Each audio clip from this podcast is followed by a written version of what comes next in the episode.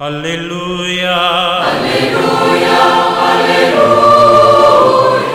Hola, ¿qué tal amigos? Soy el Padre Roberto Navarro y los quiero invitar en este domingo, el sexto del tiempo de Pascua, a mirar el Evangelio que nos ofrece la liturgia en este día.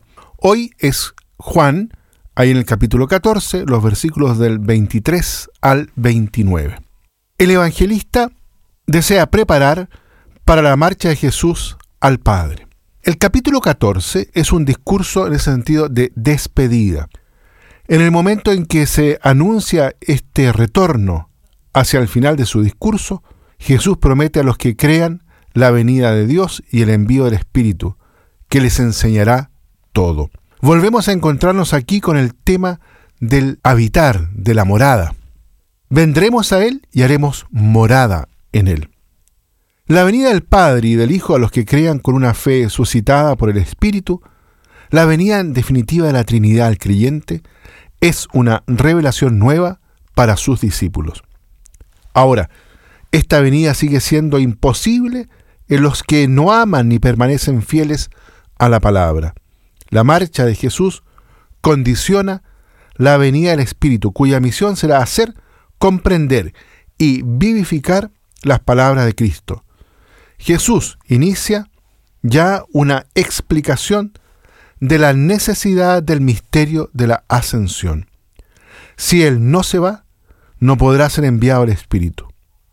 Ahora bien, su envío es necesario para perfeccionar, es decir, llevar a plenitud la obra de Jesús y hacer que los discípulos entiendan todo lo que Él enseñó. Los discípulos entendieron bien el anuncio de esta partida y se turbaron. Jesús les tranquiliza. Se va, pero volverá. Sin embargo, la joven iglesia, la primitiva iglesia, se verá envuelta en unos condicionamientos de pruebas y de vida de fe. Creer en Jesús sin poder verle. Esto no debe acobardar a los discípulos y Cristo les da una paz que es la del mismo Dios, la alegría de saber que Cristo glorificado está a la derecha del Padre, la alegría de conocer con profundidad las enseñanzas de Jesús, la alegría de estar habitados, en definitiva, por la Trinidad. Esta alegría no es la que da el mundo, ni como el mundo la entiende. Como por otra parte, tampoco entiende la paz deseada por Jesús antes de irse.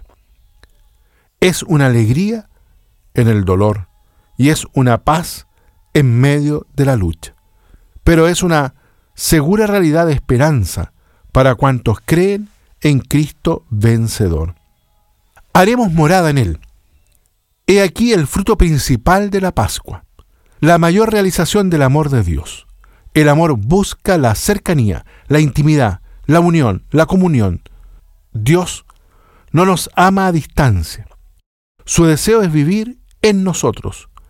Inundamos con su presencia y con su amor. Esta es la alegría del cristiano en este mundo, y lo será también en el cielo. Somos templos, lugar donde Dios habita. Hemos sido rescatados de la fragilidad del pecado para vivir en su presencia. ¿Cómo seguir, por lo tanto, pensando en un Dios lejano?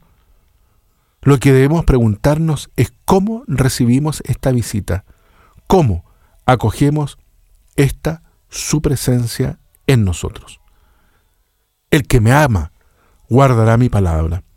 Esta es la condición para que las personas divinas habiten en nosotros, amar a Cristo, lo cual no es un puro sentimiento, sino que supone guardar su palabra, la actitud de fidelidad a Él y a cada una de sus enseñanzas. Por el contrario, el que no ama no guardará mis palabras. Encontramos aquí, por así decirlo, un test para comprobar la autenticidad de nuestro amor a Cristo. Dios comprende y perdona los fallos, pero no puede aceptar al que reniega del Evangelio. Él, el Espíritu, les enseñará todo. Estamos ahora aquí en la espera de Pentecostés. Y es conveniente conocer lo que el Espíritu Santo quiere hacer en nosotros. Él es el pedagogo, el maestro interior, y su acción es necesaria para entender las palabras de Jesús. Si Él no ilumina, si no hace atractiva la palabra de Cristo, si no da la fuerza para cumplirla, nunca llegaremos a vivir el Evangelio. Sin Él, el Evangelio queda en letra muerta, letra vacía. Solo el Espíritu da vida. Muy bien, queridos amigos, dejamos hasta aquí la reflexión entonces en este domingo y los quiero invitar para que nos unamos a esta experiencia que quiere hacer toda la iglesia, dejarse habitar por el mismo Dios, guardando la palabra de Cristo, dejándose animar por la fuerza renovadora de su espíritu. Que Dios los bendiga a todos y a cada uno. Aleluya, aleluya, aleluya.